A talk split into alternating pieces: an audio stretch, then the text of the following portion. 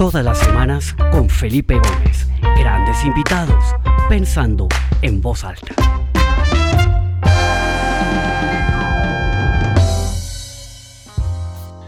Bueno, bienvenidos a todos a esta nueva edición del programa Pensando en Voz Alta. Mi nombre es Felipe Gómez y como todos los martes, hace 80 martes estamos acá reunidos hablando con alguien, conociendo el punto de vista, el área de experticia de alguna persona que comparte su tiempo y su conocimiento de una manera muy generosa con todos los que nos conectamos a verlo en vivo. Eh, veo personas que se conectan desde distintas partes del mundo. Bienvenidos, qué rico volverlos a ver. A los que están acá por primera vez, esta es su casa. Nos vemos todos los martes. Es media horita que se pasa muy rápido, entre otras cosas. Y siempre tenemos conversaciones súper interesantes. Bueno, como todas las semanas, tengo un invitado espectacular, súper interesante. Eh, el tema de la transformación digital es un tema que me ha interesado muchísimo. Eh, los últimos, tal vez, no sé, 6, 7 años, tuve la oportunidad de tomar un curso sensacional en IMD en Suiza sobre, sobre gestionando procesos de transformación digital y a partir de ese curso eh, organizamos un, un encuentro de empresarios en Colombia hace unos, Santiago, ¿qué sería? Unos cuatro años en el que conocí a Santiago, él estaba ahí de panelista, estaba también Diego Molano, que ya pasó por estos micrófonos, Carolina Angarita, que era la presidenta de Google en su momento, también ya pasó por estos micrófonos. Fue un grupo de gente súper interesante y tuvimos una sesión que a mí me pareció espectacular en el Centro de Innovación del CESA en Bogotá.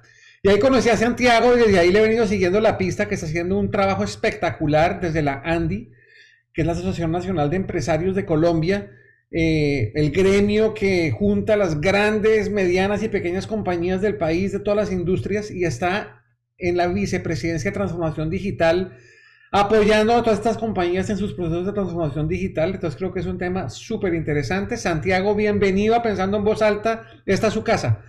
Muchas gracias, Felipe. Eh, espero que los demás puedan almorzar y aprender, o si no, nosotros almorzar después de aprender.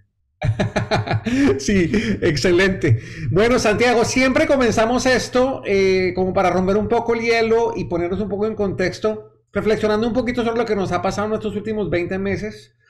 Hace marzo del año pasado nos, nos agarra esta pandemia, todos nos mueve el piso, nos encierran las casas y empiezan a sucedernos procesos de transformación personal, ¿no? Y, y yo creo que todos hemos aprendido distintas cosas de esta pandemia.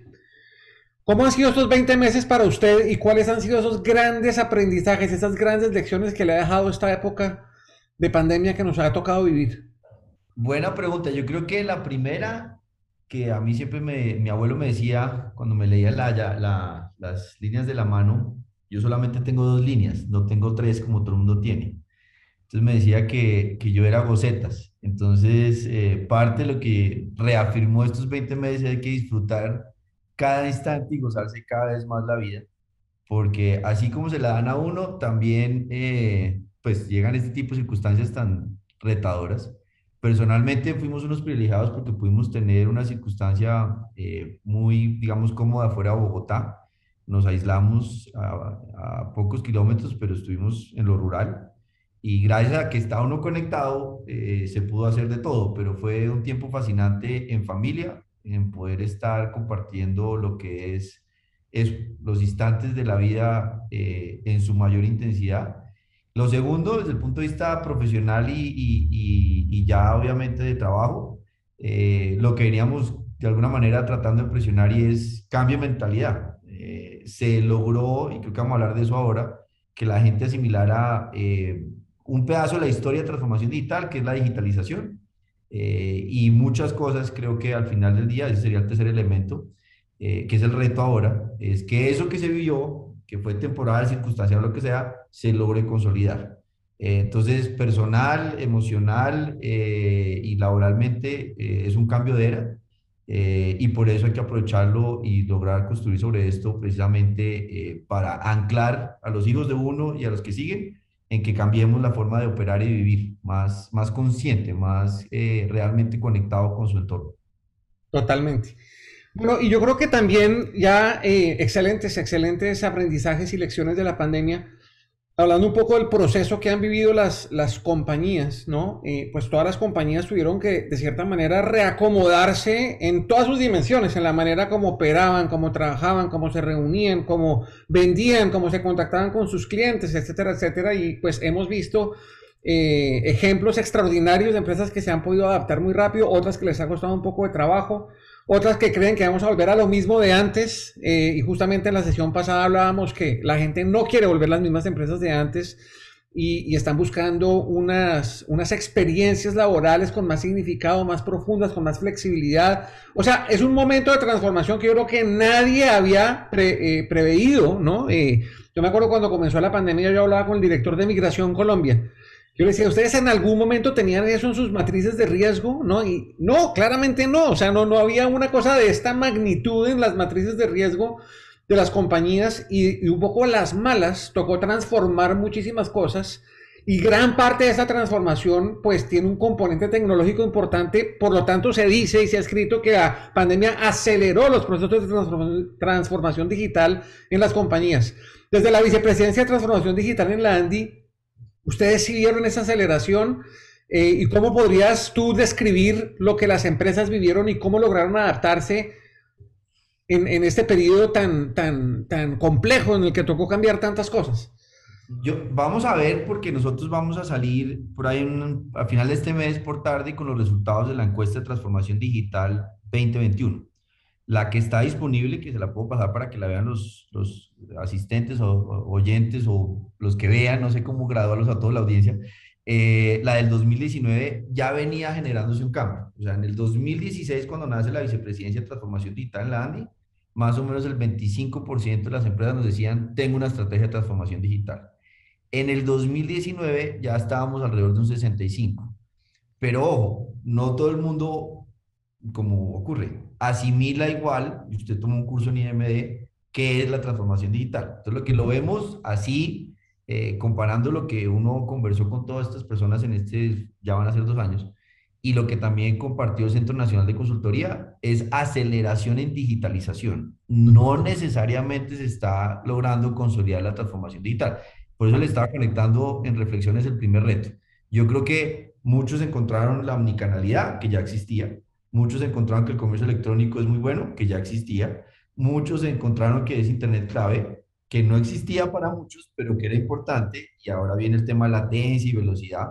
Eh, y claro, cuando usted en mayo más o menos el 40% de la economía estaba andando, el 60% estaba quieto por las circunstancias de la pandemia, pues esta área transversal, esta industria digital y servicios habilitó agenda de citas, eh, poder vender, el comercio internacional, que el gobierno no parara, que la salud, que los call centers, que un cloud computing, que una solución en la nube, que cualquier cantidad de cosas. Entonces, sí se aceleró y lo dice el Centro Nacional de Consultoría en su estudio, que entre febrero del 2020 a noviembre del 2020, en ocho meses, diez meses mal contados, equivale a 20 años. McKinsey en abril, mayo del 2020 decía que había dado un salto de cinco años, tres semanas.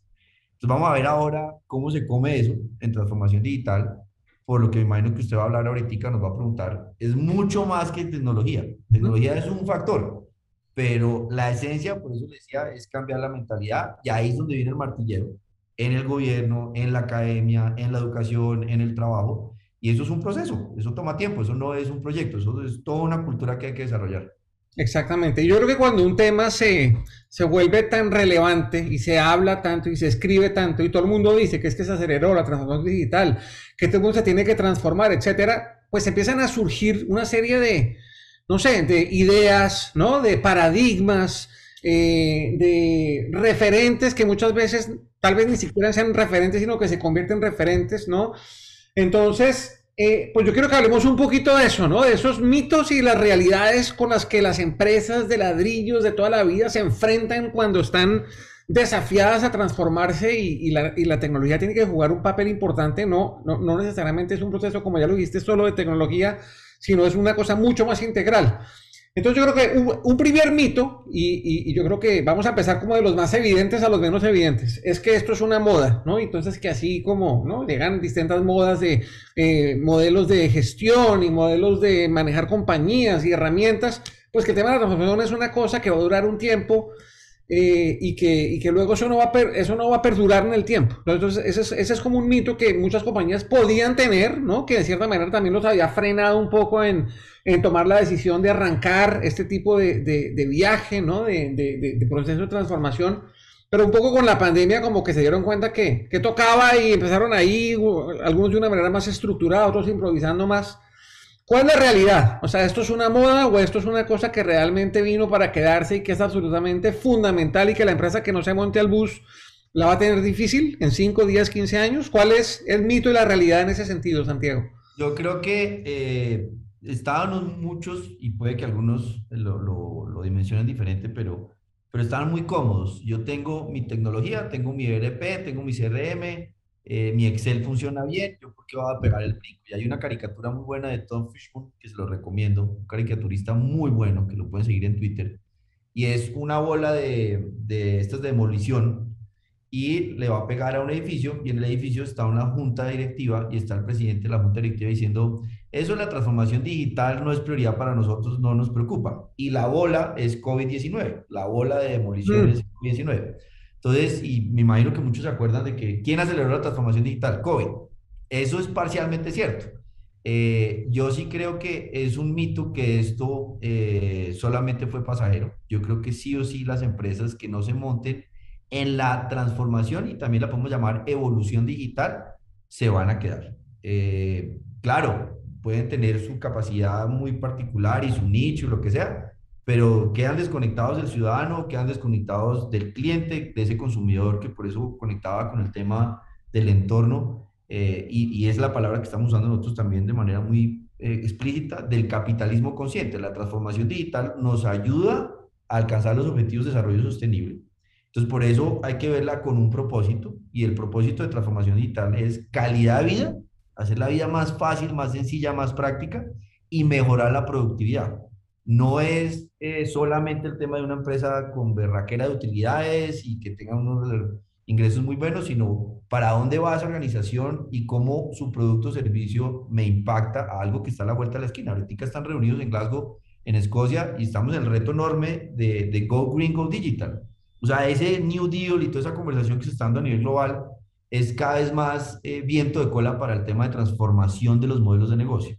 Entonces, eh, es un hecho, es un mito pensar, o es un cuentazo decir esto es pasajero. Si lo ven así, les va a dar muy duro eh, lo que va a ser la evolución. No vamos a volver a febrero, no vamos a volver a enero del 2020. Ya esto cambió en muchas cosas, en modelo híbrido, en trabajo en casa, en trabajo remoto, o lo que llamar teletrabajo, que hay una discusión jurídica enorme, o lo que puede ser también eh, lo que va a ser los centennials, los ninis y los millennials con los baby boomers. Eso es una, es una colisión gigantesca de culturas y por eso nosotros desde la ANDI vemos, cuando habla de transformación digital, mito que es tecnología y la realidad es que es cultura, liderazgo, talento, tecnología, optimizar procesos y un sexto elemento que es muy importante que es regulación y desregulación inteligente. Todo eso empaquetado es un trabajo sistemático y de mentalidad ágil que hay que poner en la práctica. Ok, ahí mencionaste el mito y la realidad de que esto es un tema solo de tecnología y no, pero hay otro mito que viene muy cerquita a ese, y es que la responsabilidad de un proceso de transformación digital es del gerente de tecnología, del vicepresidente de tecnología, del CTO, del Chief Information Officer, ¿no? Y un poco, y yo lo he visto en compañías en donde la, la batuta la tiene el director de tecnología y es el que maneja el proceso de transformación digital. ¿Cuál es la realidad? ¿Eso es el, el approach acertado o esto es un tema que tiene que venir eh, desde, un punto más eh, directivo, el liderazgo del equipo completo. Eh, cuéntame un poco cómo lo han vivido las empresas y si tienes algún ejemplo o alguna anécdota para contar así concreta sería espectacular. Hay varios ejemplos y les recomiendo porque obviamente hicimos ahí ayuda. la revista Forbes de Colombia acaba de sacar una edición muy completa sobre los genios de transformación digital. Hay ejemplos en ISA, Corona, Ecopetrol, de las grandes, de las medianas y las pequeñas, demostrando que usted tiene que tener liderazgo en la junta directiva, liderazgo el presidente de la, de la organización, pero también tiene que tener queriente, porque usted puede tener la estrategia de transformación digital, pero tiene que tener la táctica, y la táctica, como todos sabemos, es el que hace el día a día para que eso opere, para que eso funcione. Entonces tiene que tener un queriente, llámese un CIO, un CDO, un CTO, pero el tipo no puede ser, como algunos piensan, que es el que me conecta a Internet o el que me ayuda a mejorar la capacidad de la organización desde el punto de vista básico de hardware, sino es cómo transformo un modelo para adentro y para afuera de mi organización. Y por eso el del negocio, el operativo, también tiene que estar con el de ventas o el de innovación tiene que estar con el de talento y el talento tiene que estar con el jurídico. Una barrera grande es el jurídico. El jurídico, las organizaciones, sobre todo la entidad pública, puede ser el enorme muro porque se van al rigor y dicen eso no se puede. O a nivel jurídico, y por eso hablamos de regulación y desregulación inteligente, puede ser también problema en las organizaciones del sector privado, porque tiene en este país santanderista que ir pisando con mucho cuidado. Entonces, si no hay ese apoyo a nivel de juntas directivas, y por eso invito a que miren el, artículo o la revista completa de Forbes, porque una cosa es la transformación digital desde el punto de vista de hidrocarburos y minería, por ejemplo, Ecopetrol y también Argos está ahí, o, es muy distinto lo que puede estar ocurriendo con temas como Corona o como ISA o lo que puede ser el sector salud, más ahora que usted tiene la conciencia de la salud preventiva, gracias a lo que ha ocurrido y es cómo mejoramos y atendemos, eh, prevenimos enfermedades y no curamos enfermedades. Entonces, ahí es donde la gente tiene que ir entendiendo, no importa el tamaño, grande, pequeña, mediana, todo el mundo está aprendiendo y por eso yo le decía a usted cuando me invitó, uno es un aprendiz de este tema, el que se las dé el berraco, que se las sabe este tema, Carretazo. Todos los días están aprendiendo, se desbaratan muchos mitos y muchas cosas. La tecnología, pues obviamente va cambiando, pero ese es un habilitador. Y por el otro lado, a manera de anécdota, uno sí ve que el empresario está diciendo, oye, yo tengo que dar un paso mucho más, eh, digamos, sistemático a simplemente comprar tecnología. Yo quiero hacer inversión, pero tengo que hacer es transformación de mis modelos de negocio. Y eso, al final del día, lo más importante, lo más ayuda es la cultura de la organización. Si usted no martilla eso, si no lo trabaja, si no lidera con ejemplo, es muy jodido, es muy complejo porque la gente no ve de manera concreta por qué se está beneficiando. Por eso hablamos de calidad de vida y productividad. Hay dos temas hay que mencionarse en los que quisiera que ahondemos un poquito más. Uno que he sido muy crítico, yo ya, eh, de hecho, escribí un par de artículos en dinero y otro par en portafolio sobre las juntas directivas. Me parece que, que o sea, uno comparando, obviamente hay casos extraordinarios, pero en general uno comparando los, los protocolos, las rutinas, la, estructura, la compensación, eh, la seriedad con la que asumen eh, las juntas directivas en países como Estados Unidos o Inglaterra o países más desarrollados, frente a lo que vemos en Colombia, hay, hay, un gap inmenso. O sea, nosotros, yo creo que las juntas directivas en América y no solo Colombia, esto es toda América Latina, las juntas directivas en América Latina tienen que, tienen que vivir su propio proceso de transformación para llegar a unos niveles de sofisticación, de rigor, de disciplina y de efectividad muchísimo mayores de lo que tenemos hoy en día. Esa es como un poquito mi, mi, sensación y tengo ahí en mente una, ¿no? una serie de, de, iniciativas y de cruzadas para tratar de generar un poco de visibilidad, de poner el tema sobre la mesa, de discutirlo, de ayudarles a las juntas directivas a visualizar cómo pueden lograr este tipo de cosas. Pero una de las grandes falencias de las juntas directivas es que en muchas juntas directivas no hay, hay gente, no, hay personas que entiendan de una manera profunda, holística, práctica todo el tema digital, ¿no? Entonces eso hace que, la discusión digital en la junta pues sea o muy superficial o no exista o no tenga la suficiente fuerza para que la administración sienta el mandato de realmente hacerlo. ¿Qué has visto tú desde la Andy de ese juego entre las juntas directivas y la administración para apoyar, fomentar y sobre todo impulsar estos proyectos de transformación digital? Sí, buen punto. Eh, y eso es normal, ¿no? Todas las juntas directivas están listas para que llegue una pandemia y se vuelva usted digital en la conversación, sino que empiezan a hacer, oiga, yo como pero, el, el motor tiene que seguir funcionando, pero tengo que además cambiar el carro y ponerlo más chévere. Entonces, es camelludo para cualquier junta decir, es que no puedo operar, ¿no? Y lo que le decía, el ejemplo del 40% de la economía en mayo operando en, Colombia, pues es, es, grandes ligas. Eh, ¿Usted cómo hace para hacer que X, manufactura, servicios opere y al mismo tiempo piense en grande, piense ágil y abrace la cuarta revolución? Eso es camello. Entonces, sí comparto que le hace falta, como también el tema de diversidad, eh, nosotros somos conscientes que eso enriquece. Usted, una junta directiva más diversa, que tenga esa capacidad de conocimiento digital, que tenga mujeres, porque usted necesita mucha inteligencia emocional cuando está hablando de transformación digital. Por eso hablamos de cultura y de liderazgo. Si no incorpora esos elementos, es camelludo. Y por eso es tan importante tener más mujeres liderando economía digital, liderando la transformación digital y liderando juntas directivas. Eh, yo le adiciono esa conversación de que no hay tantas mujeres como tampoco hay tantos que sepan del tema digital. Y ahí es donde usted valora la diversidad, porque al final del día eh, es al mismo tiempo tan práctica la transformación digital, es tan intuitiva, porque usted tiene que ver esto, como le está diciendo, para hacer las cosas más fáciles. Quite un poco de burocracia, quite un poco de procedimientos, por eso optimizar procesos es clave del cuento. Eh, y usted habla también de lo de las juntas directivas y cuando uno habla de KPIs, y de otro tipo de, no están claras las, discusiones en métricas, no es tan clara el tema de qué estamos eh, evaluando, no es tan claro cuáles son las metas, eh, por eso conecte esto con el entorno. Eh, entonces sí le doy el punto, pero veo que también hay un viento de cola que hay que aprovechar. Por eso lo decimos, ayudémonos a que esta conversación digital que usted venía hablando antes y antes de que nos conociéramos, pues esto no es nuevo, lo que pasa es que se aceleró eh, y, en el fondo eh, también el cliente se volvió más exigente, se volvió mucho más eh, cachetoso decir, es que yo por qué voy a tener que eh, hacer filas, pero usted va a e-commerce, la semana pasada ya había filas digitales, ¿no? Todavía usted tiene que hacer fila para hacer compra. Entonces, viene un tema de arquitectura, de capacidad, de organización adaptativa, y eso en el sector privado, en el sector público ni se imagina lo que falta para, para tener. Entonces, le doy el punto que entre más diversa la junta, entre más mujeres, entre más consistente sea que usted incorpore la conversación de referentes o expertos o conocidos en tema digital, pues se va a beneficiar. Si lo deja, como lo sabemos en las barreras, nuestra encuesta de transformación digital, el 59%, un poquito más, decía, la principal barrera es presupuesto. Entonces ven la tecnología como lo principal y como un gasto. Y bajaba a usted mirar otros eslabones, cultura, talento, desconocimiento. Y ahí es donde usted tiene que voltear la película y sobre eso ayudarse a la Junta Directiva para que sea estratégica. Totalmente.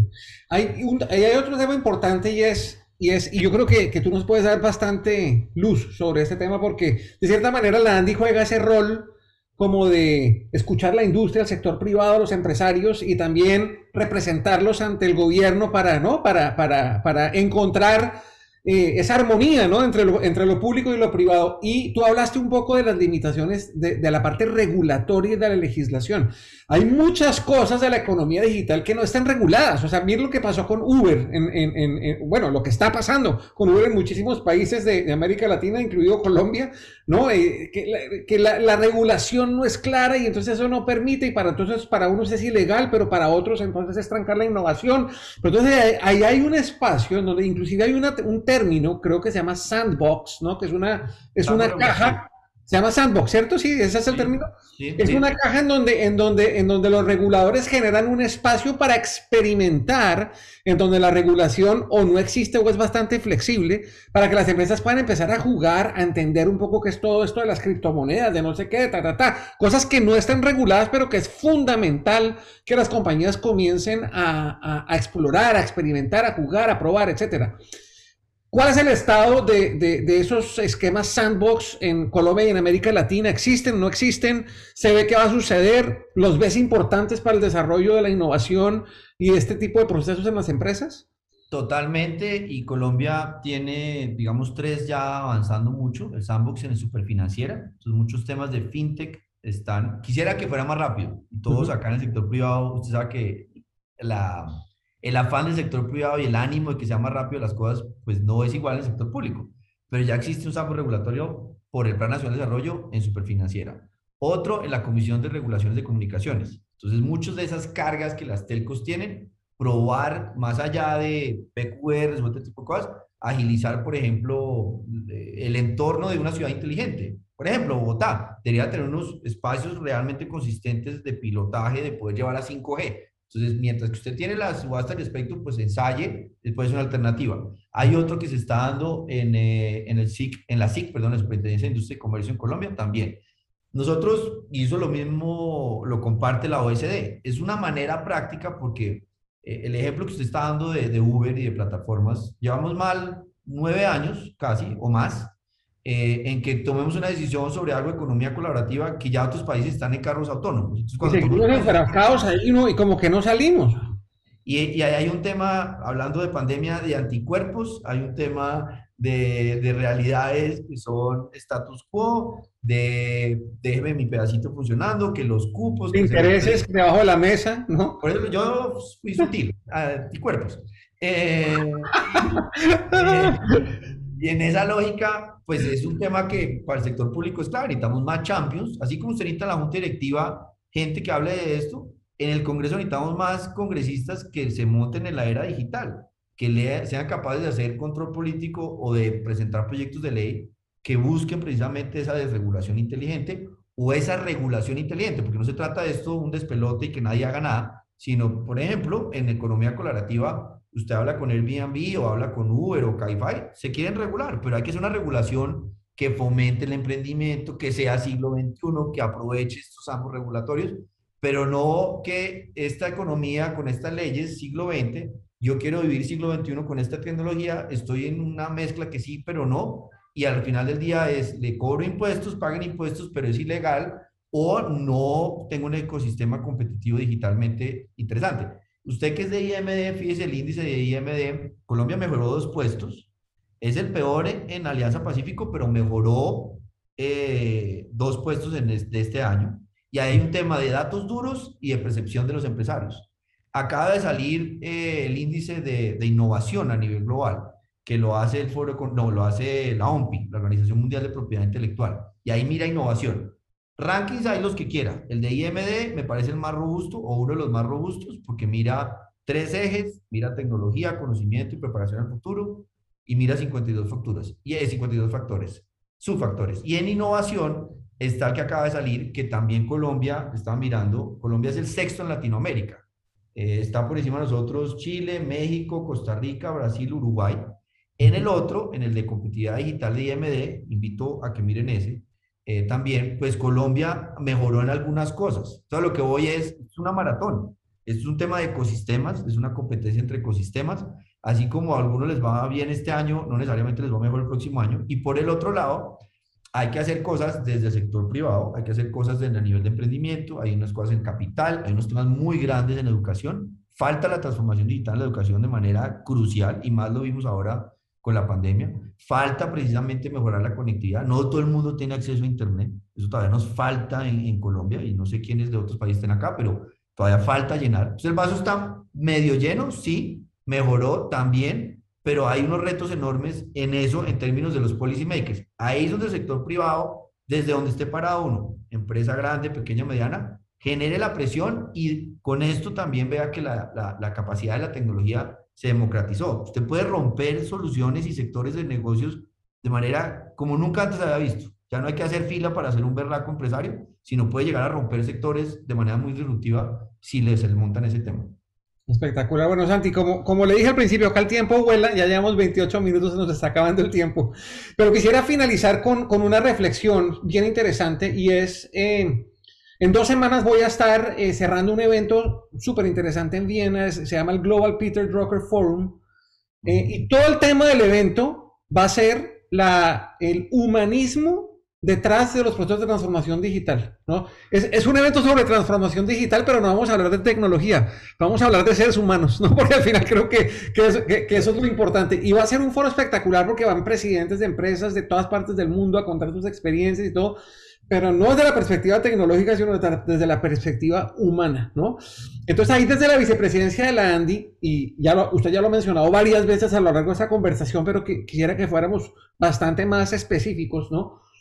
¿Cómo se le está generando ese, esa, esa conciencia al, al, al, a, los equipos de liderazgo de las compañías, a los presidentes de compañía, a los directores de tecnología, quienes sobre, sobre sus hombros muchas veces recae la responsabilidad de estos procesos? De la importancia, ¿no? Que, que, que, que, inclusive más importante que la tecnología misma es todo el tema humano, ¿no? Usted lo ha mencionado varias veces, la cultura, eh, generar esos procesos de esas mentalidades y esos comportamientos que faciliten este tipo de procesos. ¿En qué estamos en Colombia? ¿Qué está haciendo la Andy? ¿Y cómo está, cómo está el tejido empresarial en Colombia y en América Latina en ese sentido? Hemos venido haciendo mucho, y, y, mí me encanta el tema de inteligencia emocional para más inteligencia social. Entonces, eh, por eso un factor es liderazgo y el otro factor es cultura. Súmele el tercero que es talento.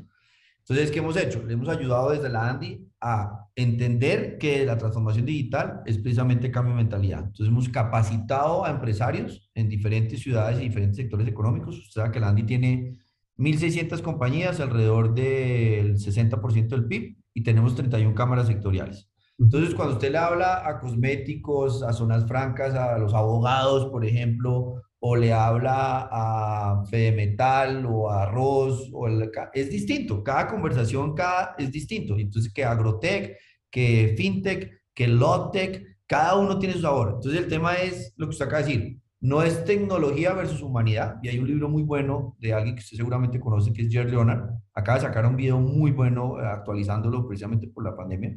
Pero es eso, la gracia de todo esto es el ser humano. Si, por eso hablamos de calidad de y productividad, si usted puede que las organizaciones dimensionen esto, y para eso hay que martillar, y por eso digo que es un proceso, no es un proyecto, eh, esos valores de precisamente de empatía, y usted lo mira en el Foro Económico Mundial, las habilidades son eh, sobre todo, lo pueden llamar soft power, pero es trabajo en equipo, pensamiento crítico, eh, pero la lógica de la diversidad, de liderazgo, de resiliencia, ese tipo de habilidades son las que uno está buscando fomentar. La tecnología va, va a llegar, y usted lo tiene ya también muy claro, a, muchas soluciones. Entonces, en dos años estaremos hablando de cualquier otra tecnología, eh, computación cuántica, otro tipo de cosas, blockchain en verdad elevado, porque apenas lo estamos raspando, eh, pero el ser humano el trabajo para que imparte mi, como, impacte mi comunidad, mi barrio. Por eso es que conectamos esto con el propósito y por eso conectamos esto con el capitalismo consciente. Esto es para vivir mejor, para que tengamos una mejor ciudad, para que sea menos contaminada, para que sea más fácil. Y por eso los objetivos de desarrollo sostenible y por eso va conectado eso con la cuarta revolución. Si usted ve esto desde el punto de vista tecnológico, pues está sesgado y no va para ningún Pereira. Si lo ve para efectos de humanizarlo y que la inteligencia emocional y que me permita trabajar la organización para que tenga liderazgo social, le está pegando donde es el tema. Lo demás es carreta. Y por eso tiene que echarse al agua, tiene que crear una cultura en que probar no sea problema, que si cometió un error no lo vayan a colgar, no lo van a crucificar, sino sobre eso más bien sacar aprendizajes, que las organizaciones sean mucho más eh, precisamente horizontales que verticales, que la comunicación, que se quite la corbata, que un poco de cosas que, que son barreras eh, culturales para poder sentir más asequible. Y usted ya lo vio por punta de pantalla, usted ya puede hablar con cualquier persona. Las reuniones de nosotros con los ministros, viceministros, son más rápidas ahora porque usted no tiene tanta la parafernalia, es concretico, al grano, lo mismo el congresista, el ejecutivo, eso hay que lograrlo anclar y para eso es martillé y martillé que la transformación digital es sistemática, toma tiempo, es entre todos, no es de uno, no es aislada y que claro, vamos a cometer errores, vamos calibrando, pero si uno aprende a desaprender, la va a sacar del estadio. Espectacular, Santiago. Pues de verdad, muchas gracias, súper interesante. Ese es un tema del que ya hemos tenido varios programas con varios invitados y yo creo que también podrá haber muchísimos más porque es un tema fascinante y muy extenso y que toca muchísimas aristas, no solamente de las estructuras empresariales, sino también de la, ¿no? de, la, de, de cómo estamos eh, cableados los seres humanos y qué es lo que tenemos que hacer para realmente poner nuestro grano de arena para que esto funcione. Entonces ha sido espectacular. Antes de cederle el micrófono para que, para que se despida de, de la audiencia, de toda la gente que se conectó hoy, simplemente quiero agradecerle, de verdad, gracias por su tiempo, por su generosidad. De igual manera a todos los que se conectaron. Muchísimas gracias. Como siempre, en un par de horas esto quedará colgado en el portal www.pensandoenvozalta.com por si lo quieren compartir con sus amigos y colegas, por favor háganlo. Igual queda en las plataformas de podcast de Spotify, de Apple y de Google. Por si lo quieren oír, o volver a escuchar ya en, cuando están en el trancón o haciendo ejercicio, lo que quieran. Entonces, de verdad, muchísimas gracias. Tengo eh, una invitada casi confirmada. Estoy esperando ya la confirmación fantástica para la semana entrante. Espero que ya esta, esta noche la pueda anunciar en, el, en la página web. Nos vemos la semana entrante y Santiago le cedo el micrófono para que se despida y para que dé sus palabras finales. Muchas gracias de nuevo. No, Felipe, un saludo para todos. Aquí estamos aprendiendo, por eso me gusta más llamarme aprendiz. Y esto en el fondo es cómo construimos ecosistemas. En cualquier sector donde esté, manufactura, servicios, grande, pequeño, lo que sea, todos estamos aprendiendo qué es esto de transformación y evolución digital. Yo he hecho mi cuña, nosotros también tenemos nuestro podcast que es Amigos TIC y desde la Andy estamos martillando con esta información. En próximos días les daremos el resultado de la encuesta de transformación digital y con Felipe les mando dos documentos para que lo miren. Colombia País Digital, es nuestra lectura de cómo se puede construir este país. Y por el otro lado, eh, pues les enviaremos la encuesta de transformación digital para que vean la foto a 2020-2021 cómo estamos. Eh, todos montados en el mismo barco salimos adelante. Esto es entre todos en equipo. Un abrazo y muchas gracias. Así es. Entonces, eh, Santiago, usted me manda los links de los documentos, yo los, yo los cuelgo en la página para que la gente los pueda accesar ahí y actualizaré la página apenas haga el estudio de, de este año, que creo que va a ser súper importante verlo. Eh, y les, les, haré saber cuando ya esté ese estudio disponible para que lo puedan ver. Entonces, de verdad, muchísimas gracias y nos vemos la semana entrante. Hasta pronto. Muchas gracias. Chao.